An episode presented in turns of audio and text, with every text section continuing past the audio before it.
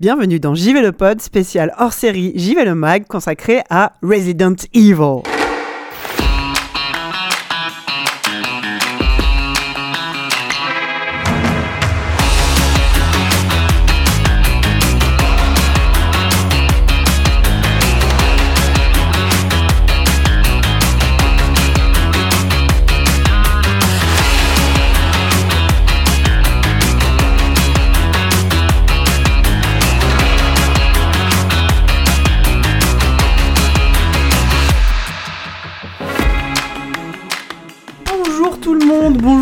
Amis, et oui ça commence, euh, le podcast c'est notre deuxième euh, numéro de JV le Pod, et on commence déjà avec un hors-série, euh, puisque nous avons sorti euh, cet hiver notre premier hors-série euh, hivernal, cette fois-ci consacré, encore une fois je vais beaucoup dire le mot consacré dans ce podcast, soyez prévenus, à une, une saga célèbre de jeux vidéo, et cette saga est Resident Evil. Resident Evil. et on va être obligé de le dire comme ça à chaque fois. En plus, on a, chaque du- fois. on, a le beurre, on a le beurre officiel en plus, c'est génial quoi. C'est, euh, Autour de cette table avec moi, euh, notre, rédac- euh, notre rédacteur en chef bien-aimé, Kevin Viterlin. Resident Evil. Bonjour. C'est toi qui as eu l'idée, donc voilà, ça commence. C'est moi. Nous avons aussi euh, Christophe Butlet. Bonjour. Tu as écrit deux, trois trucs aussi. J'ai écrit deux trois trucs aussi. Et enfin, le meilleur pigiste, Pierre Mogin. Bonjour, Toi aussi, Euh, tu as écrit deux, trois trucs. j'ai gratté des machins. T'as gratté des machins. Bah écoutez, je pense qu'on est. C'est officiel, le meilleur pigiste Ouais. C'est-à-dire, euh, Ah, mais j'ai un prix, j'ai une étiquette. Ah, d'accord. Euh, Ouais, ouais. sur mon manteau, mais je pas pas d'accord euh, Si, si. Non, t'as- Non, mais de manière générale. Ah oui, oui, si, si, Ah il a eu un award. meilleur pas là pour les. de France. Ah, C'est oh. genre au- Comme, au- comme les meilleurs boulangers. D'accord, sais Mais je serais récompensé au Pégase, je crois, il me semble. un truc. Ça marche. Ils ont créé une catégorie. Euh, tout, le monde, tout le monde va bien, tout le monde est en bonne santé. Oui. Vous avez passé de bonnes fêtes. Bonne année. Bonne année, oui, oh, Et bonne santé. galette et tout Et la oui, santé. Hmm. Euh, Resident Evil, donc. Un fort beau magazine. Oui, bah, Euh, ce qu'on peut dire avant toute chose, c'est que effectivement, comme tu le disais, euh, c'est la première fois qu'on s'attaque à ce format-là. On a pris l'habitude de faire des hors-séries qui se consacrent euh, Ouais, aux, euh, aux consoles, aux machines et aux consoles. Donc, on a fait euh, PlayStation, PlayStation 2, Super Nintendo, Nintendo, Dreamcast, Dreamcast, 8 bits. Nintendo 64. Les 8 bits, euh, c'était l'été dernier, en 2022. Et là, euh, bah, parce qu'au bout d'un moment, bah, on arrive un peu au bout des consoles et qu'on n'a pas spécialement envie de faire euh, génération Atari Lynx. Voilà, pourtant, il y a des demandes. hein. Euh, ouais, ouais, mais putain, 132 pages. 132 pages sur l'Atari Lynx, ce serait compliqué. Long.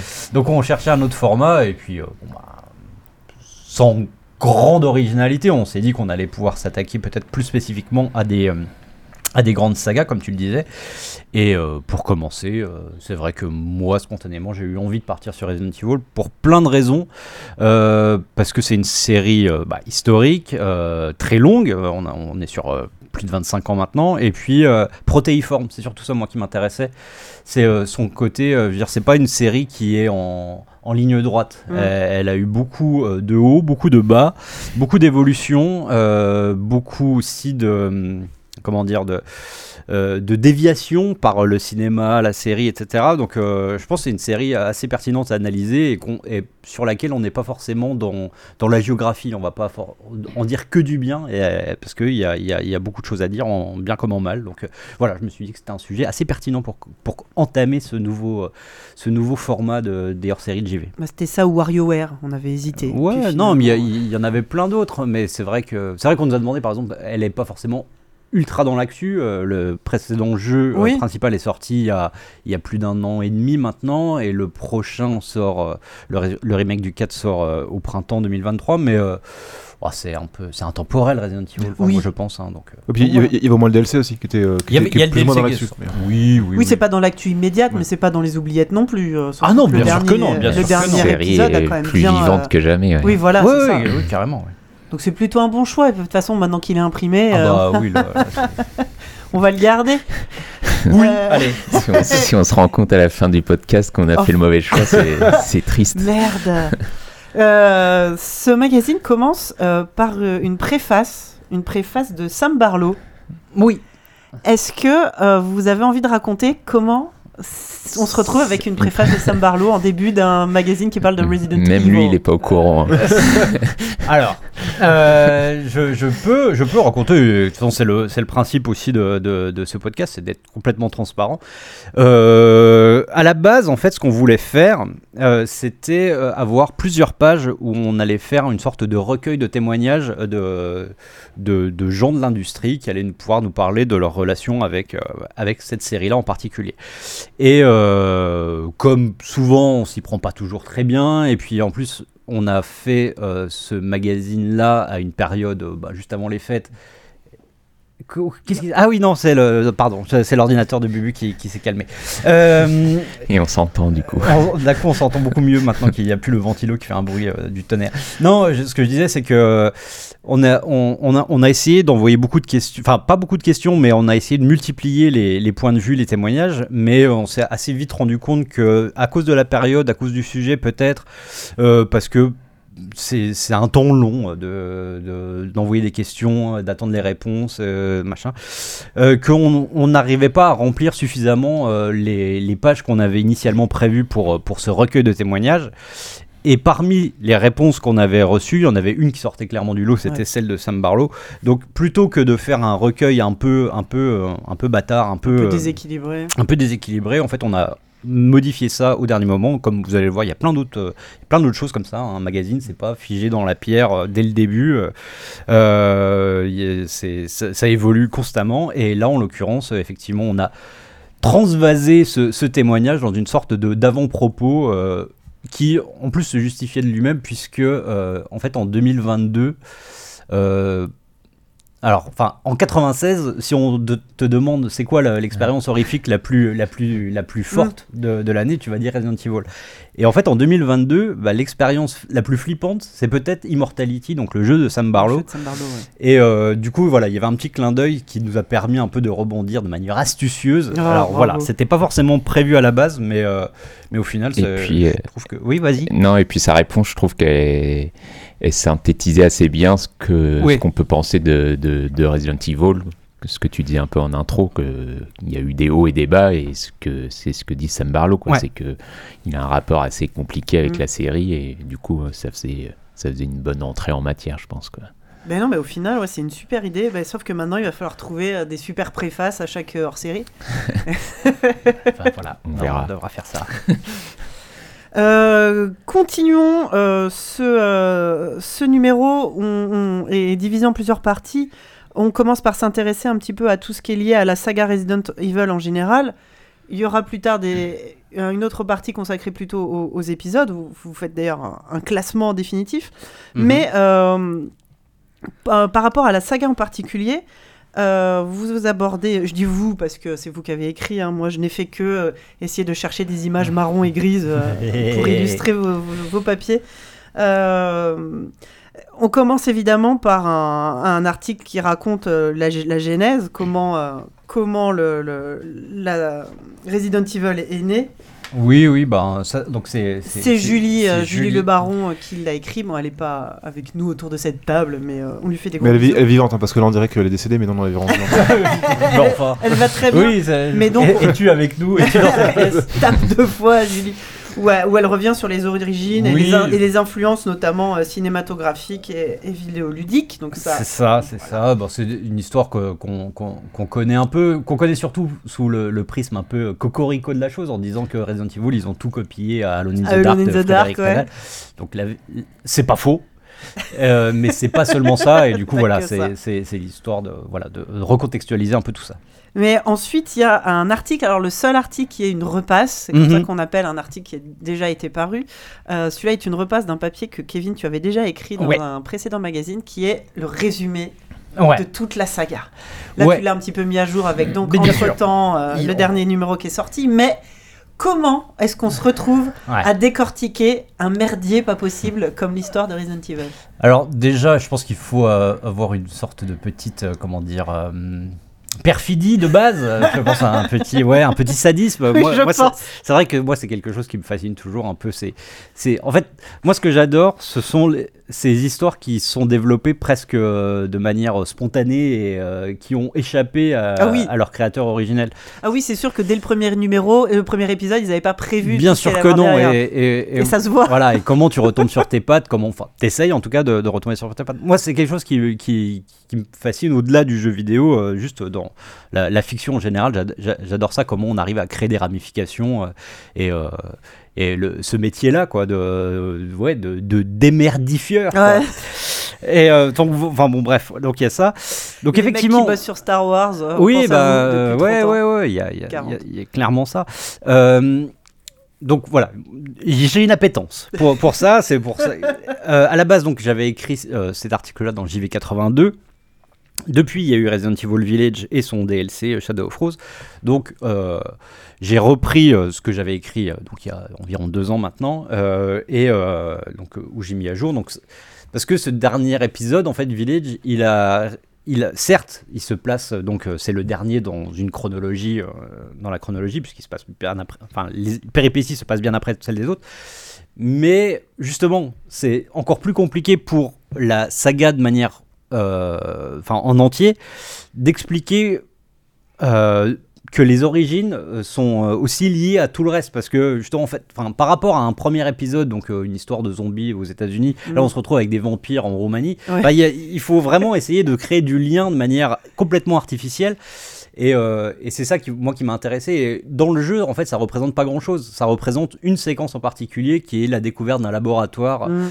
où euh, effectivement tu vas tomber sur des vieilles cartes postales d'échange entre donc la, la matriarche de Resident Evil Village et donc les, les fondateurs d'Umbrella et juste euh, donc pour cet exercice là ça n'a pas été compliqué de faire les ramifications parce que j'ai eu besoin que de revoir une séquence en particulier et, une- Ouais. et un, peu de, un peu de lecture de, de documents.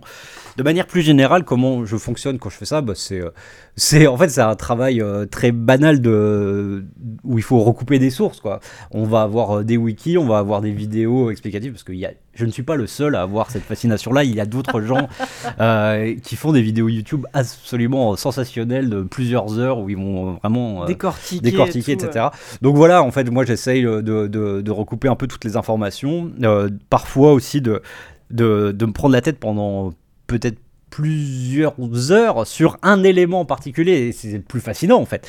C'est genre euh, un truc qui, est- qui a mal été traduit une fois et qui Mm. du coup a créé une sorte de ouais de d'excroissance scénaristique fausse et que enfin voilà. Moi j'essaie vraiment de faire mon petit travail de mon côté et après bon d'essayer de raconter ça de manière un peu un peu légère et et, euh, et de mettre de l'emphase sur des trucs qui n'en méritent pas en fait. C'est ça moi que je trouve rigolo c'est d'essayer de raconter de manière la plus euh, naturelle et la plus prosaïque possible des trucs improbables. Complètement improbable. voilà donc voilà je me suis amusé et euh, bon, j'espère que Et moi j'ai appris des trucs. ah bah oui oui parce que ça, ça reste de l'information c'est c'est absurde mais c'est Mais on en fait ça tient debout à partir du moment où tu acceptes euh, ouais, il y a une suspension d'incrédulité. voilà quand même. exactement exactement exactement Disons qu'on voit qu'il y a des épisodes qui sont un peu plus. Euh, oui oui bah il y a- capillotractés que d'autres. Oui, oui, il y, a- il y a un ventre mou au milieu là quand. euh, En fait, ce qui est assez marrant avec Resident Evil, c'est de voir euh, comment, en fait, les, les influences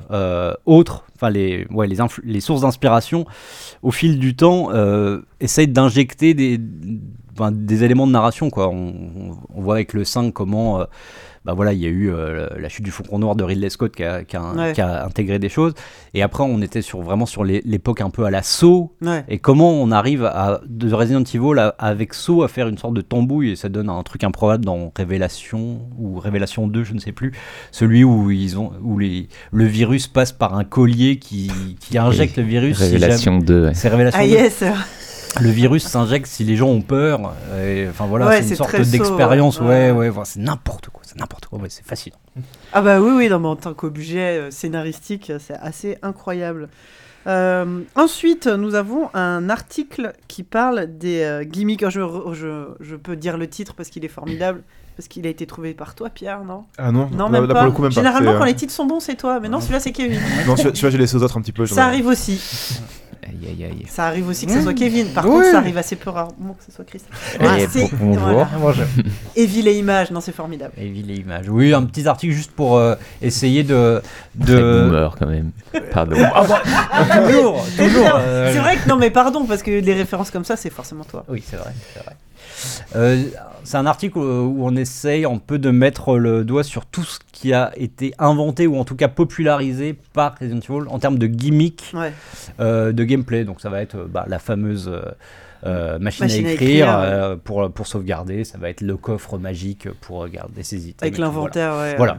Tout- une petite revue un petit peu Voilà, de, voilà de de, tout de- ça. de- de ces, de ces lieux communs. Alors ensuite, un de mes articles préférés. L'article, oh, c'est Kevin encore, hein, bravo, sur le doublage Oui. de la fameuse séquence de FMV du premier Resident Evil. Là, moi, euh, pour le coup, avant qu'on se plonge là-dedans, j'en avais un souvenir un peu euh, flou, évidemment. euh, on l'a tous fait, Resident Evil à l'époque. J'avais pas le souvenir que ça m'avait vraiment spécialement marqué. Et puis c'est surtout qu'après, il y a eu le remake sur GameCube. Et c'était surtout celui-là dont, dont j'ai le plus de souvenirs. Et en revoyant cette vidéo, donc euh, 30 000 ans après, ça, ça fait un petit quelque chose quand même de dire oh putain.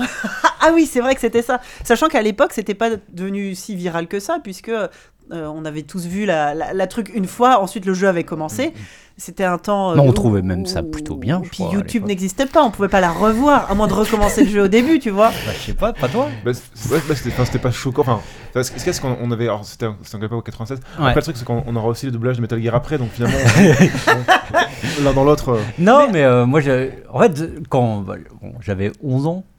Euh, Ouais, Ouais. ben oui, à 11 Voilà. ans, t'as Toi, au- t'avais 11 t'as ans, aucun ouais. retour. euh, Voilà, moi, moi, je trouvais ça cool. ouais bah oui je trouvais ça cool, quoi. Mais tu vois, moi j'en avais 16 et j'avais pas le souvenir d'avoir été particulièrement marqué par ce Ouais, truc-là. ouais. Mais là, en la revoyant, donc vous trouverez assez facilement sur YouTube, donc euh, l'intro l'intro d'origine, hein, le remake. euh, Ouais, non, le remake, là, euh, c'est mieux, déjà, ouais. refait justement.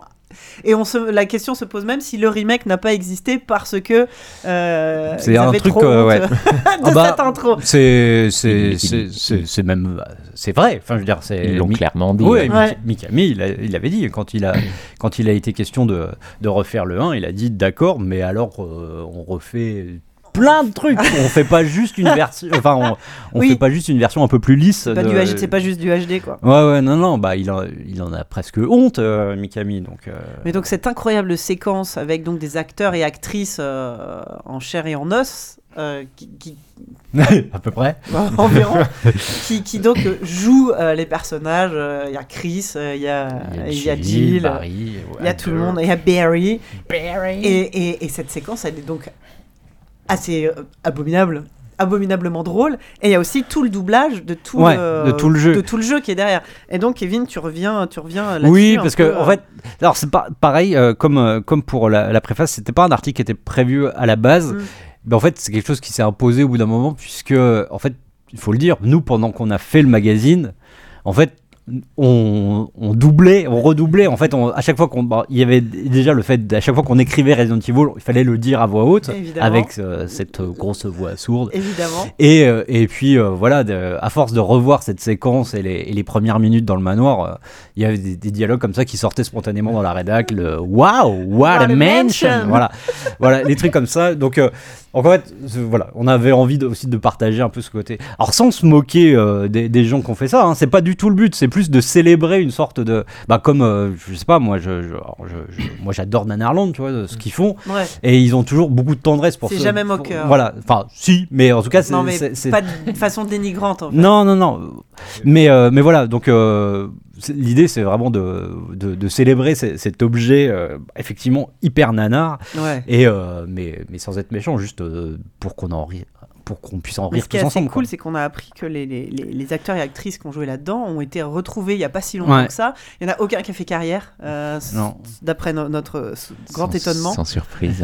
ouais. Et, euh, et la plupart d'entre elles et eux n'étaient même pas au courant que c'était devenu un truc culte. Ouais, ouais, ouais, bah, Ils se c'était pas forcément juste vaguement courant. d'avoir tourné un truc au Japon il y a euh, 30 ans et, euh, au milieu et des que- moustiques. et des- ouais, ça avait l'air assez abominable. Mais, mais ce qui est marrant, c'est qu'en fait, enfin, même je pense que le fait qu'on n'ait pas été choqué à l'époque, c'est qu'aussi, enfin, tous les films qu'on voyait Ouais. cette époque-là, les films d'action, il y avait souvent un doublage français qui était quelquefois bon et des fois vraiment pas terrible en fait. Et c'était pas pire que certains c'est films qu'on voyait en fait. euh, ouais. Ouais, oui, il y avait ça aussi. Mais euh, juste pour, pour en finir là-dessus, moi, en fait, c'est un truc que j'ai oublié d'évoquer dans, dans mon souvenir. Moi, je me rappelle très bien au moment où euh, Resident Evil 2 euh, sort et que du coup, donc euh, la séquence d'intro, c'est Ouais. c'est en image de synthèse.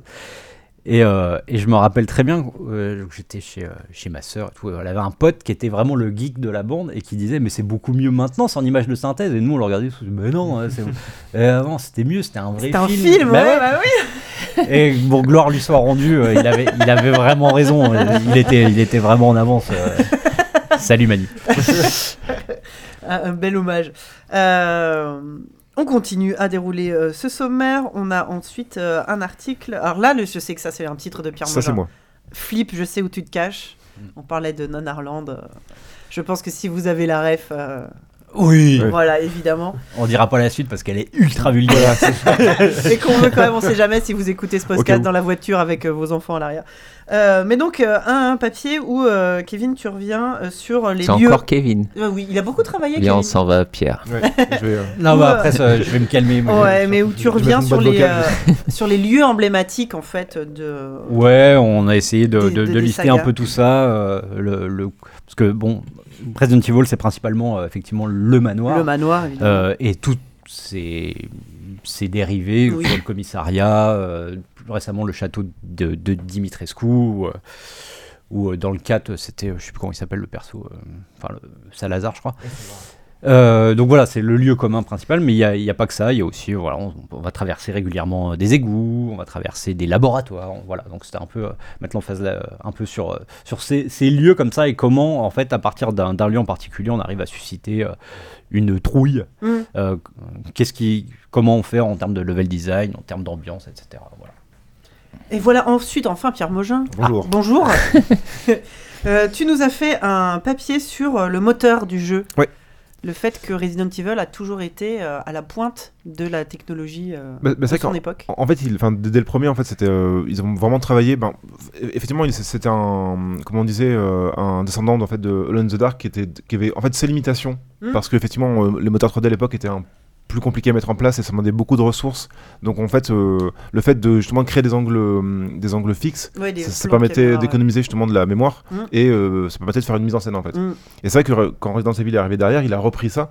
Mais c'est surtout qu'en fait, plutôt que de juste une économie de moyens pour faire la mise en scène, il a aussi permis de mettre en avant des décors plus chiadés. Mhm. Donc c'était juste en économisant la mémoire, on fait des, des plus jolis décors en fait. Et ce qui est intéressant, c'est qu'après, derrière, Capcom a beaucoup joué là-dessus. Ouais. En fait, en, en faisant, en réutilisant leur moteur au fur et à mesure, en le faisant évoluer, mais c'est surtout qu'après, les moteurs des Resident, des Resident Evil, pour la plupart, sont devenus les moteurs en fait euh, d'autres jeux Capcom derrière en fait. C'est-à-dire que dans une logique de rentabilité, ils se sont dit, euh, bah, on, a, on a créé un moteur, Bah oui, ça c'est assez Autant le décliner, en fait, ouais. Il y a beaucoup de studios de développement qui ont leur moteur propre et ça paraît normal, de le- une fois que tu l'as, de l'utiliser sur euh, Ouais. Mm. plusieurs de tes jeux. Et euh, c'est vrai que maintenant, euh, enfin, on s'en rend pas forcément compte euh, parce que effectivement, euh, on peut voir le, le moteur au début, au début du générique, on voit le nom du moteur et tout ça. Mm. Mais vrai que maintenant, ça s'appelle le Hero Engine, donc là, on, on- clairement le, le, le rapport se fait facilement. Mais donc avant, c'était le MT, euh, MT Framework et, pareil, en fait, c'était conçu à la base. euh, bah, pour l'écosystème Capcom, mais surtout pour, les- pour les Ouais. Resident Evil qui s'en sont servis beaucoup et qui après été décliné sur Monster Hunter, sur tout ça en fait. Et c'est intéressant de voir à quel point pour eux c'était aussi, euh, bah, surtout euh, au, moment de la PS1 de la PS2 où euh, il y avait une volonté de mettre en avant une technologie. Euh, le Japon s'est perdu après sur la PS3 parce que c'était compliqué en termes de programmation, mais au début c'était vraiment ça, c'était comme beaucoup d'autres jeux à l'époque, mettre en avant visuellement une, une vraie expérience complexe et visuellement impressionnante, Mm. plus que plus que juste mettre en avant une, une histoire ou euh, Oui, Mm. oui, bah oui, oui, c'était clairement, on était sur la technologie et Ouais. pas trop, pas trop sur le scénario, hein, comme on l'a évoqué euh, auparavant. Oh, que- Euh, Christophe Butlet, Oui, mais t'es là? Oui. Euh, Qu'est-ce que tu peux nous dire sur la place de la caméra euh, dans Resident Evil C'est Bah, le titre il est exact de ton Toujours très bien placé. Donc tu nous parles, bah justement, tu reviens plus en, en détail sur la mise en scène.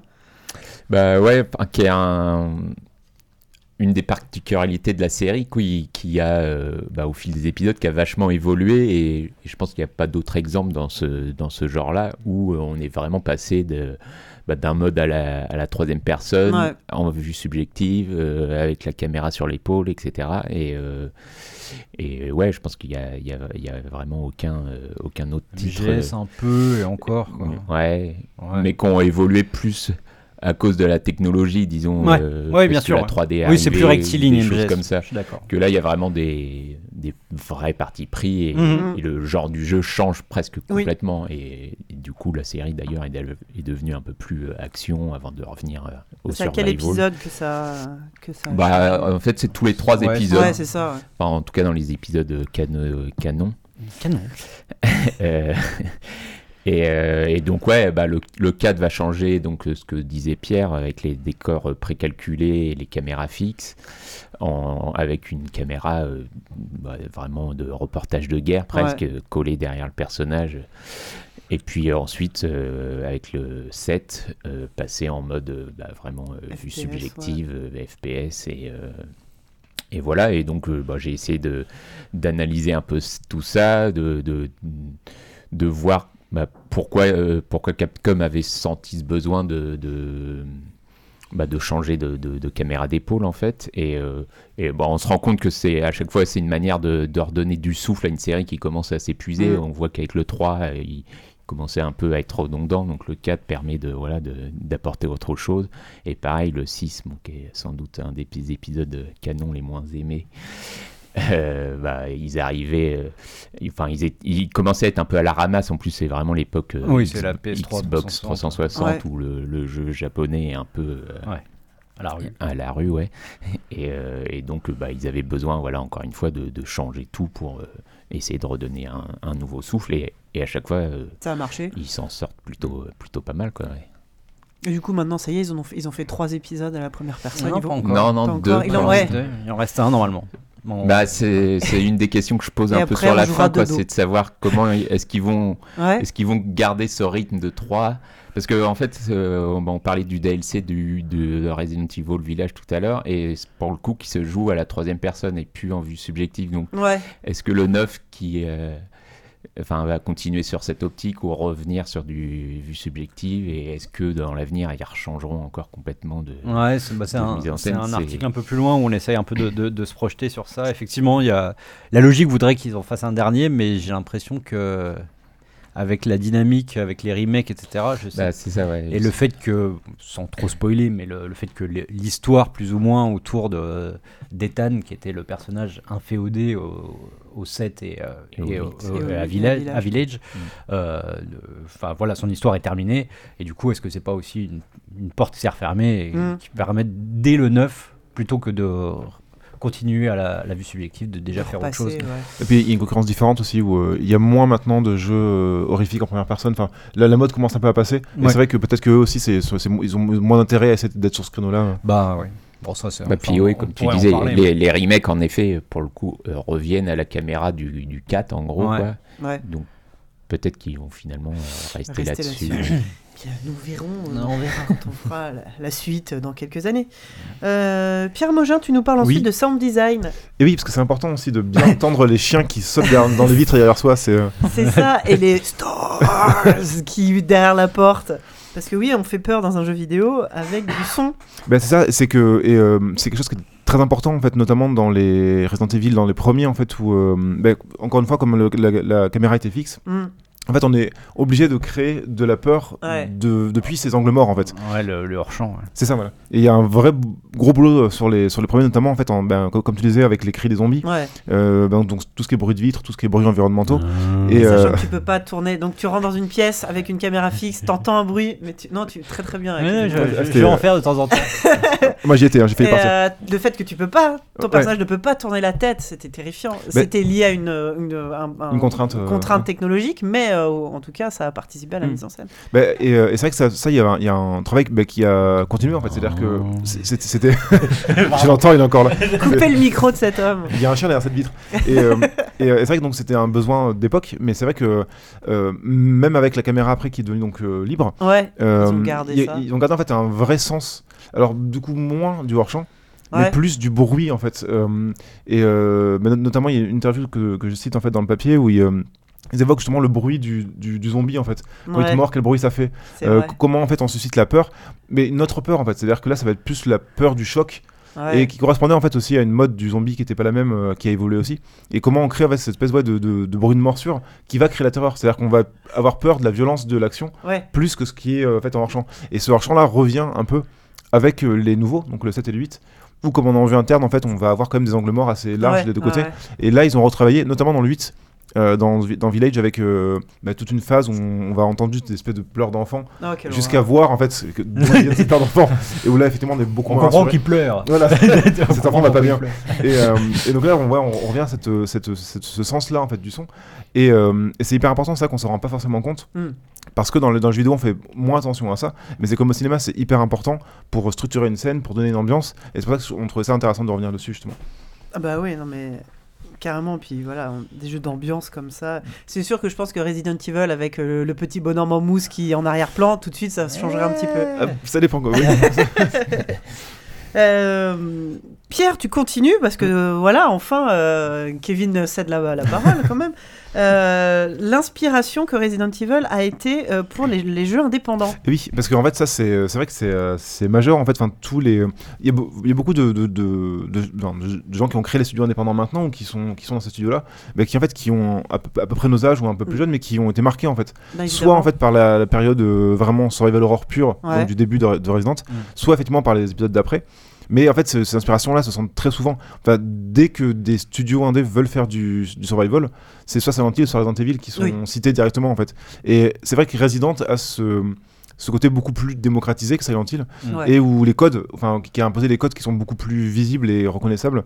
Et c'est vrai qu'il y a beaucoup, beaucoup de jeux qui les utilisent. euh, et c'est sur- surtout en fait une vraie, euh, une vraie manne en fait. C'est une sorte de gros, de, ouais, de grosse boîte dans laquelle on peut puiser plein d'éléments, Ouais. plein de briques de construction en fait. Ouais, ouais, le creuset est génial. Oui, que ça soit, ça peut être de l'ambiance, ça peut être la mise en scène justement. C'est ça, et ça, être, ça peut être un rendu même. Parce que c'est Ouais. vrai que dans, dans- dans les pages là, il y a des, des jeux qui, sont, qui ont juste le même rendu. ouais. C'est-à-dire que vraiment le même système de caméra, le, le même côté euh, polygonal avec euh, un, un peu, euh, un peu aliasé. Enfin voilà, c'est c'est vraiment c'est susciter le, l'apparent- le- la parenté Ouais. avec euh, soit justement visuellement, soit en termes de, de game design. Et no- notamment, voilà, on, bah, je citais Signalis qui est bah, le, le dernier qui vraiment reprend ces, ces logiques-là, notamment dans la visée, notamment dans la, dans la position de l'héroïne, même quand elle tire. Enfin, il y a- Ouais. il y a vraiment des codes qui sont reconnaissables. ouais. Où tu sens l'inspiration. Et, et c'est la marque, je trouve, euh, justement, enfin, c'était intéressant d'en parler parce que ça montre à quel point la série a une importance dans le- l'imaginaire en fait euh, du média. Ah bah, évidemment, ouais. Ouais, ouais, bah, bah, Aujourd'hui, enfin, c'est c'est devenu une référence euh, culturelle euh, incontournable dans le jeu vidéo et Mmh. D'ailleurs, une influence culturelle dans le cinéma, évidemment Mmh, bien aussi. sûr. enfin, euh, une petite influence. Et une, une énorme influence. Alors c'est Arnaud, Arnaud Allais qui a écrit La cet gloire lui soit rendue, oui. Parce que, alors il n'est pas là aujourd'hui parce Ah bah, qu'il bah, est, oui. il est en hôpital psychiatrique. c'est ça. Il est alité. Euh, cet Euh. homme a regardé tous les films et tous les épisodes des séries Bien sûr. Resident Evil et, et nous, nous fait un article de, euh, de 6 pages Ouais, ouais, ouais. C'est bah, pour ça, raconter tout ça, sa souffrance. Mais pas tant que ça, c'est ça le pire. il Et c'est peut-être pour ça que justement il, est, il, a, il a un petit problème aujourd'hui, c'est que je pense pas que ça a été tant une souffrance que ça, parce que en fait il y a trouvé, il y a trouvé des pistes hyper intéressantes. Ouais. Et, euh, et en fait ce qui est assez marrant, c'est comment cette série-là, parce que quand on parle, euh, voilà, adaptation de, de jeux vidéo au, au cinéma, en, en général, on, on va vraiment avoir des, souvent euh, des, des choses assez, en- assez parallèles, etc. Alors que là, pour le coup, Resident Evil a réussi à avoir une vie de son côté. Alors, Mm. une vie euh, qu'on peut estimer médiocre, etc. mais, euh, mais en fait, ce qu'il raconte surtout, c'est la manière dont euh, Mia Jovovich a réussi à vampiriser par, par la, la seule force de, et la, enfin, le- ouais, la seule force de son personnage, force avec des énormes guillemets, hein, euh, a réussi à, à- ouais, à, à- à créer un autre écosystème en fait qui existait en parallèle.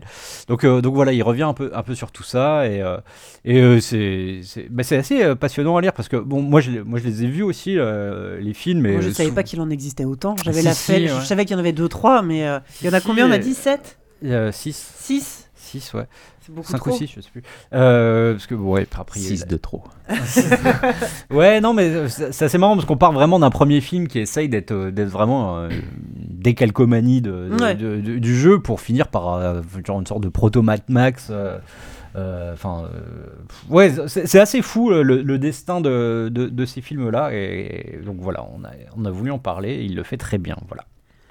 Il y, a des, il y a des scènes incroyables, des clones, des bon, c'est Ah bah oui. incroyable. On parle aussi euh, donc euh, brièvement aussi de la série. et La des- série qui est sortie sur Netflix en Ouais. 2022 qui est exécrable. ouais. Je cherchais un adjectif exécrable et plutôt, Ouais, plutôt bien. Mais ce qu'il faut, c'est qu'en fait, quand on voit les films qui ont été faits sur la série, finalement, on se dit que l'intro du premier, euh, c'est c'est parce qu'il y avait bien. Finalement, ça Jouer allait. mieux. Ils auraient dû euh, incruster Mila Jovovich en post-prod. Mais, euh, mais euh, bravo, très très beau, très bel article, du vrai, un vrai reportage. un Ah vrai, oui, euh, voilà, il a donné de sa personne. Voilà. Euh, Kevin, justement, du coup, tu, tu euh, termines cette partie où on parle de Ouais. la saga, justement, sur et maintenant euh, Bon, l'avenir. on en parlait un tout petit peu tout voilà. à l'heure, donc je vais pas, pas m'étendre. Effectivement, là on est, on est à quelques mois de la sortie du, du remake du 4, euh, qui est donc, euh, enfin voilà, c'est une autre boucle qui, qui se ferme puisque là je pense que le cycle des remakes euh, comme ça va, va cesser. Je, je les vois mal refaire un remake du 5. Je, je- Oui, parce qu'on arrive à des jeux qui sont déjà globalement assez. Ouais, ouais, modernes, ouais, ouais. fait. Après, le 4 a, a cette idée un peu commune au 1, c'est-à-dire qu'il est plein d'imperfections. Ouais. Et je pense que voilà, il y a, il y a un tra- il y a un vrai travail de, au-delà de la simple restauration, il y a un vrai travail de, de refonte, de correction euh, qui, qui peut être hyper intéressant et moi qui me rend le, le, le projet aussi attirant. Euh, mais, euh, mais voilà, en fait. On sent qu'il y a deux courbes parallèles. Il y a la courbe de, qui regarde vers le passé, Ouais. refaire les jeux, etc. Et il y a la courbe de l'évolution euh, de, naturelle de la série avec un épisode 9 qui mettra en scène on ne sait pas qui, euh, sachant que effectivement euh, là, euh, aux dernières nouvelles, vu qu'il y a une énorme ellipse d'une quinzaine d'années, on, Oui, va être encore peut-être potentiellement encore plus dans la science-fiction et qu'il y a même de plus en plus l'apparition de pouvoirs surnaturels aussi. Donc euh, ça peut ça peut vraiment partir ça peut partir n'importe comment. Ouais. hein, euh, Peut-être Milga Jovo- Jovovich Ouais, qui ouais, va arriver. ouais, bah, peut-être. C'est vrai que dire, là, il y, a un- il y a un champ des possibles assez vaste. Et on termine un peu sur, euh, sur notre théorie. C'est enfin, moi, ce que je pense, c'est que nous sommes à 3 ans maintenant des 30 ans Ouais. de Resident Evil. Et je les vois bien refaire le premier, en fait, encore Ref- une fois. refaire un et, remake, euh. Et voilà. Parce qu'on rappelle donc. Un ré- ré- ré- le, remake. le- le- le jeu de base est sorti en 96, le remake c'était quoi 2002. 2002 euh, qui, était déjà, qui est déjà toujours assez époustouflant. Ouais, ouais, bien sûr. Donc il était sorti sur GameCube, mais il y a eu des, Ouais, des- ouais. des versions en plus HD, euh, HD, machin. Mais euh, avec ce qu'on sait faire aujourd'hui, il y aurait effectivement moyen de, de, de, de faire un truc encore assez incroyable. Ouais. Voilà. pas étonnant. Bah écoute, on verra. Tu sais, c'est quand on réécoute les podcasts. Et, Oui, on dit toujours des conneries. on verra. on verra bien. On a l'habitude, on a l'habi- l'habitude. Alors ensuite, il y a une grande partie du magazine qui est dédiée donc au, à chaque épisode. Euh, messieurs, vous avez sélectionné 25, Ouais. 25 épisodes et vous les avez classés. Vous avez fait le top définitif du ça. pire au meilleur Resident Evil. Ouais. On va évidemment pas dévoiler Non, ce top surtout pas. dans cette émission, on va pas vous spoiler euh, que c'est euh, Outbreak euh, votre préféré. J'ai pris un nom au pif. Ouais. Mais euh, comment vous avez euh, déjà fait le tri dans tout ce bazar et comment vous avez décidé euh, Est-ce qu'il y a eu bagarre? Est-ce qu'il y a eu bagarre pour savoir euh, Bah, qui était le étonnamment, non. Pas tant que ça. Pas hein. tant que ça. Kevin et Christophe, c'est vous deux essentiellement Ouais. qui avez. euh, Ouais, principalement. Mm. Euh, alors, je dis juste un petit mot. Donc, on arrive à 25 avec quelques. euh, On, on s'est arrangé avec la réalité par moment. C'est-à-dire que, par exemple, Ouais. il y, a, euh, y a des jeux qui se ressemblent énormément, genre les deux euh, rail shooters. Darkside Chronicle et Umbrella Chronicle qu'on a réunis en Oui. un seul jeu, etc. Pour arriver à 25, parce qu'un top 27 c'est nul, alors qu'un top 25 c'est génial. Oui, non, puis Donc, après, voilà. il y avait des jeux qui étaient vraiment euh, dans la même veine, qui étaient similaires, qui méritaient pas forcément. Oui, voilà, les, euh, les euh, bah, tu disais Outbreak, bah, voilà, il y a eu un Outbreak 2, enfin Oui. Files 2, euh, pareil, Ouais, on, a, ouais. on a réuni en un seul. Donc voilà, on arrive à 25. Et comment on a fait ça En fait, ce qui est surtout intéressant, c'est de, c'est de se dire que, donc en gros, on a travaillé entre novembre et décembre sur le magazine.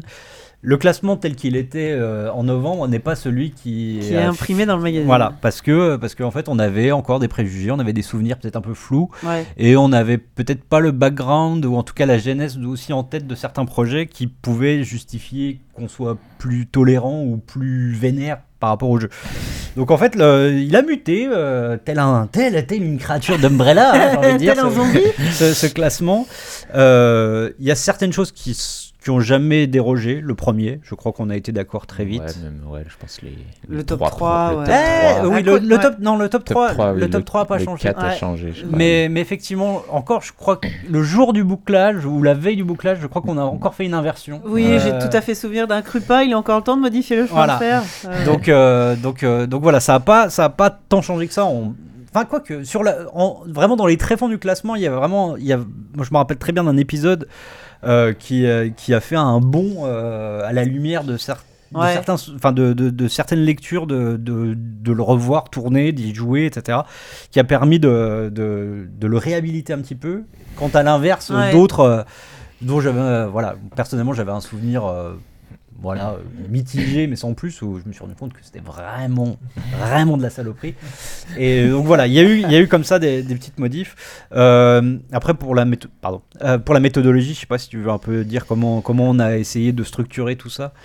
Ah, euh, à l'int- enfin, à Ouais. l'intérieur de chaque jeu, quoi. Ouais, bah, c'est vrai que l'idée c'était de. Enfin, moi j'aime bien faire les tops, donc ça- Voilà. ça n'a pas été compliqué voilà, déjà de les faire gens, le les top. gens le savent, Christophe. mais, euh, mais après, voilà, c'était plus de savoir de quelle manière on allait parler des jeux. Et euh, on- donc on a essayé de, voilà, de trouver un peu un, un terrain commun à chaque, à chaque fois. Et euh, donc l'idée c'était de, bah, de revenir un peu sur le, le contexte du jeu, comment il arrive dans la série, euh, euh, avec quelles difficultés ou pas.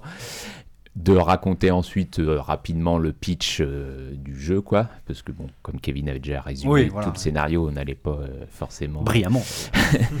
Mais bon, voilà, essayer de recontextualiser un petit peu dans l'histoire où se trouve l'épisode. Et puis ensuite, bah, c'était c'était vraiment de la critique entre l'analyse et, euh, et le ressenti aussi. Et, Ouais. et, et surtout, essayer de justifier euh, la place du jeu ça. dans le, dans oui. le classement. C'était vraiment la ligne directrice, c'était ça. C'était, euh, enfin voilà, on, on avait réfléchi parce qu'effectivement c'est un, peu compliqué parce qu'il y a des épisodes sur qu'il faut complètement euh, recontextualiser, enfin qu'on a tous, tous plus ou moins oublié, et puis il y en a d'autres qui sont tellement, euh, font tellement partie de de, de, de, de, de- l'histoire et de, de, enfin, du, du jeu vidéo que on, on se sent un peu un peu couillon à essayer de remettre, euh, Oui. voilà, de resituer euh, le premier Resident Evil. Bon, voilà, on l'a fait 15 fois quoi. Donc en fait, voilà, la ligne directrice qu'on s'est qu'on s'est donnée avec avec avec Christophe, pardon, j'allais dire Bubu, alors qu'on est dans un média sérieux ici. Euh, avec Christophe, c'était toujours de, de, de recentrer sur oui, pourquoi il est à cette place-là dans, dans le classement. Et euh, alors.